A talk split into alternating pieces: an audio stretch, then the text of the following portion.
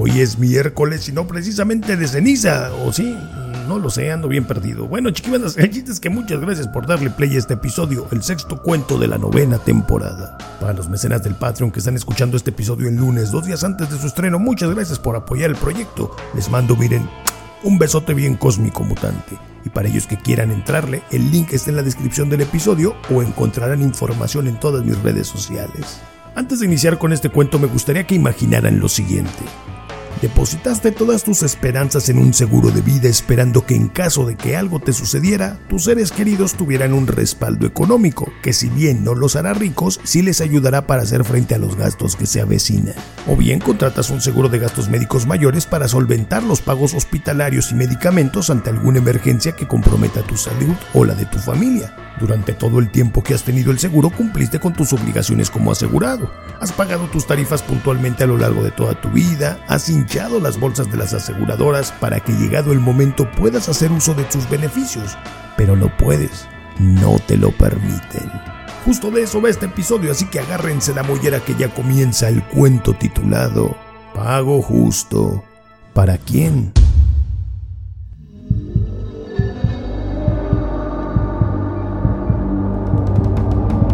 Alejandro corrió. Corrió como nunca en su vida a lo largo del estacionamiento que estaba vacío y oscuro, salvo por unas pequeñas partes que eran iluminadas por las farolas blanquecinas colgadas de los postes. Cuando llegó al restaurante una hora antes no había lugar para estacionarse, ya que compartían lugar con la plaza comercial. Pero ahora que la plaza estaba cerrada, su auto quedó bastante retirado del elegante restaurante al que fue a cenar.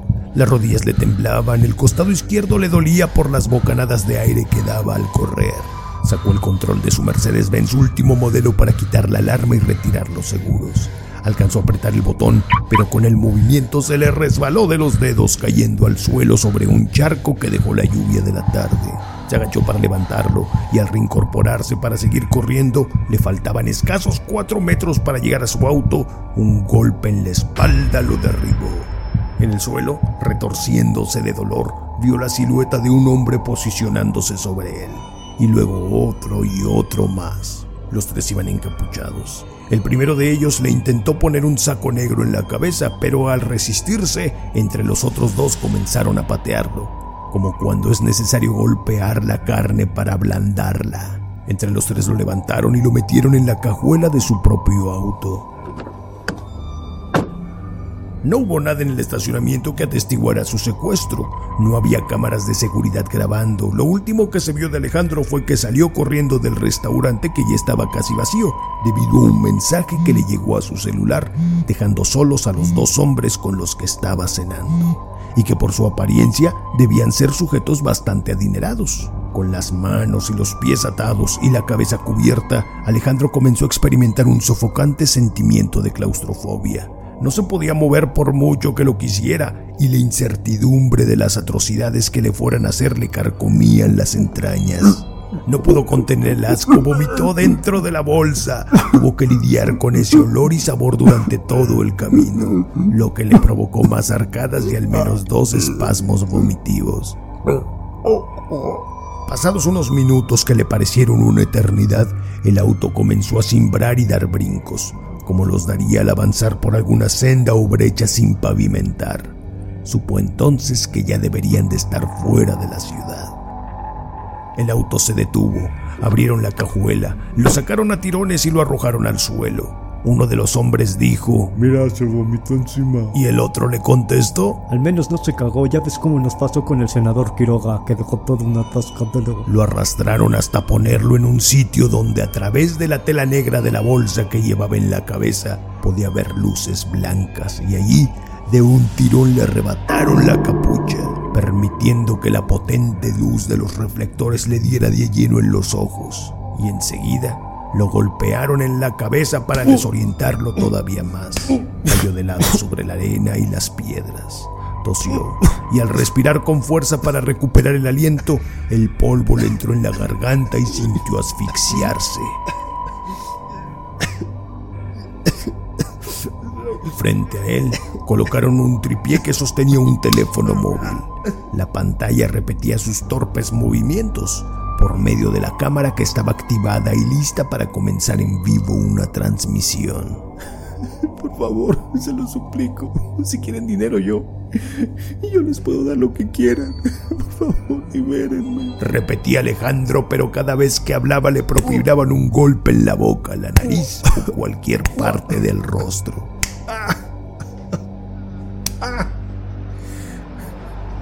Entre las sombras, más allá de los reflectores, escuchó el ruido del motor de una camioneta acercándose, hasta que se detuvo y con las llantas martajó la grava y la arena.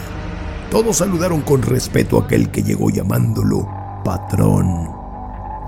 Caminó y se colocó frente a Alejandro. Se trataba de Humberto Chacón, el líder del cártel de Occidente.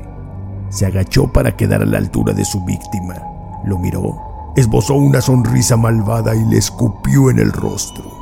Al levantarse le dijo, Ya se te acabó el teatrito, pendejo, y todos irán contigo.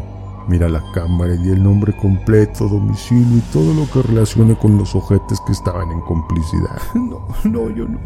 Yo no, yo no. ¡Ah! Otro golpe lo silenció. Cada que no respondas o digas una pendejada te costará un dedo.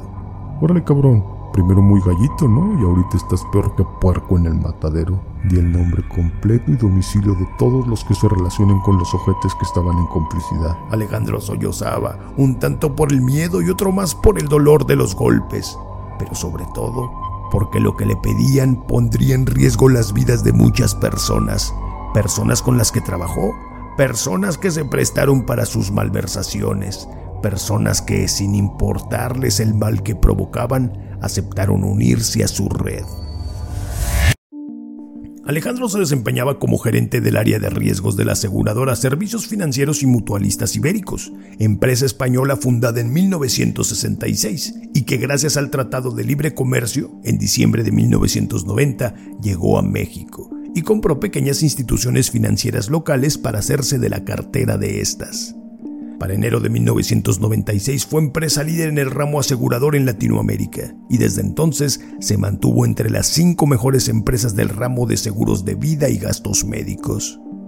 Con tres años de experiencia desempeñándose en su puesto, Alejandro descubrió ciertas flaquezas en las normas y cláusulas de los contratos de las pólizas de seguros y siguiendo el lineamiento de las exigencias de la aseguradora, pagar lo justo, lo cual significaba pagar menos a sus asegurados para que las ganancias que reportaran a los inversionistas y a la matriz en España dieran a notar como que sí estaban trabajando al reportar ahorros significativos. Sin el menor remordimiento, Alejandro pactó con los médicos coordinadores de su región para que por medio de los hospitales a convenio se alteraran los dictámenes médicos y que se reportaran padecimientos que estaban fuera de las cláusulas de sus pólizas para que la aseguradora se ahorrara ese gasto. Al ver que sí le dio resultados, al poco tiempo pidió que comenzaran a surtir medicamentos más baratos y algunas veces que ni siquiera fueran para el tipo de enfermedad que tuvieran sus asegurados. Las quejas y demandas no se hicieron esperar, pero el área legal de la aseguradora sustentaba todo con las exclusiones de sus pólizas. Los miembros de la junta directiva estaban tan contentos con los resultados que presentaba en sus reportes trimestrales que pronto ascendieron a Alejandro a la subdirección del área de vida y gastos médicos, lo cual le dio mucho más poder en la toma de decisiones. Cuando antes solo efectuaba esas malas prácticas en su región, es decir, en el centro del país, con su nuevo cargo la extendió a todo el territorio nacional.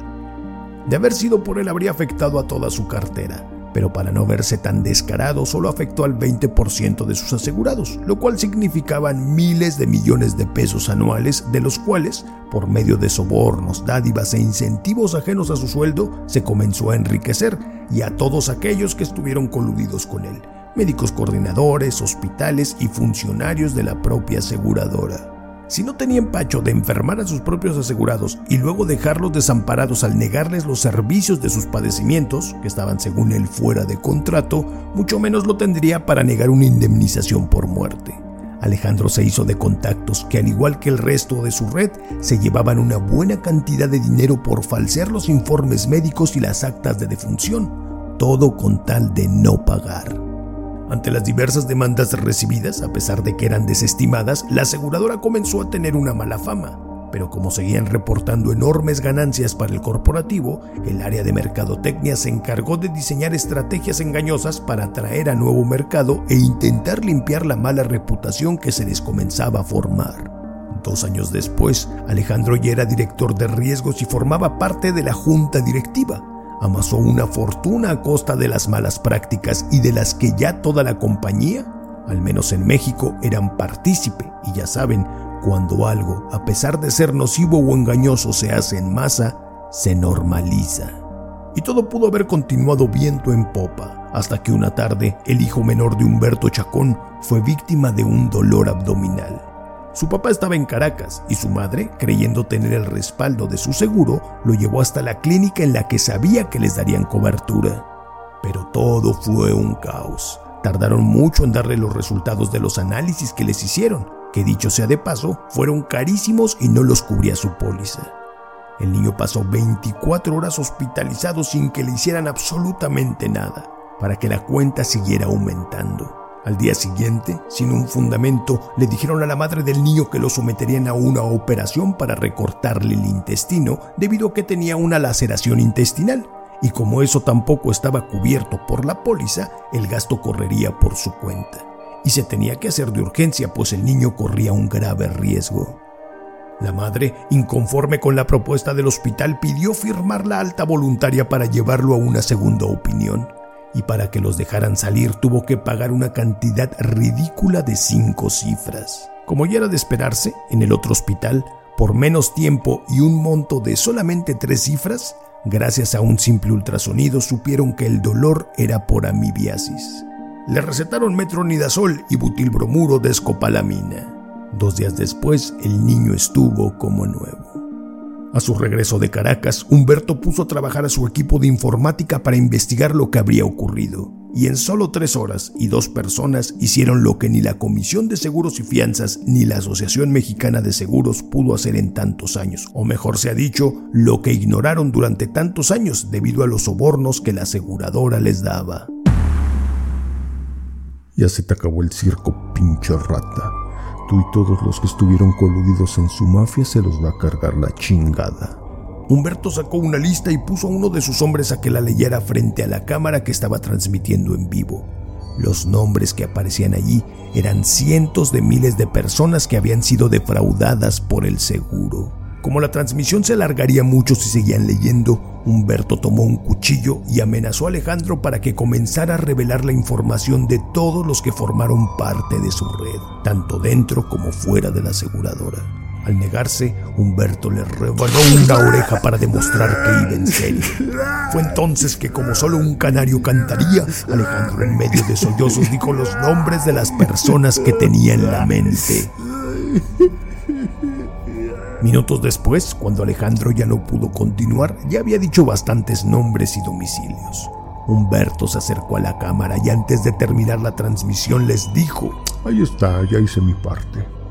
Ahora es momento de que ustedes, todos los que se vieron afectados por marranos como este, tomen cartas en el asunto. Pero en vista de que también hay abogados y jueces coludidos, ustedes decidirán cómo actuar ya que si quieren que les siga viendo la cara de pendejos, no hagan nada como hasta ahora. La imagen se cortó, pero de fondo miles de espectadores, a través de sus teléfonos, tablets y computadoras, escucharon los gritos de Alejandro mientras era torturado hasta la muerte.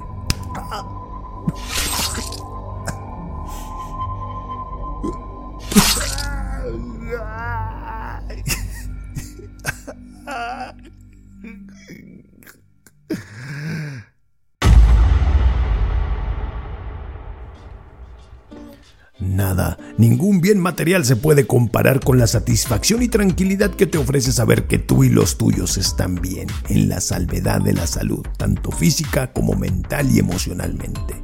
Aprovecho el final de este episodio para pedirles que valoren a esas personas que están cercas, ya sean familiares o amigos, porque no importa la suma de dinero que tengan en los bancos. Todos somos espontáneos en este mundo. Muchas veces pensamos que somos un incendio, pero apenas si llegamos a ser una minúscula chispa. Ya saben que los quiero un montón, igual que siempre les mando un beso, miren, bien cósmico mutante y los invito a seguirme en todas mis redes sociales. Nos escuchamos la siguiente semana con una nueva narración inquietante para no dormir.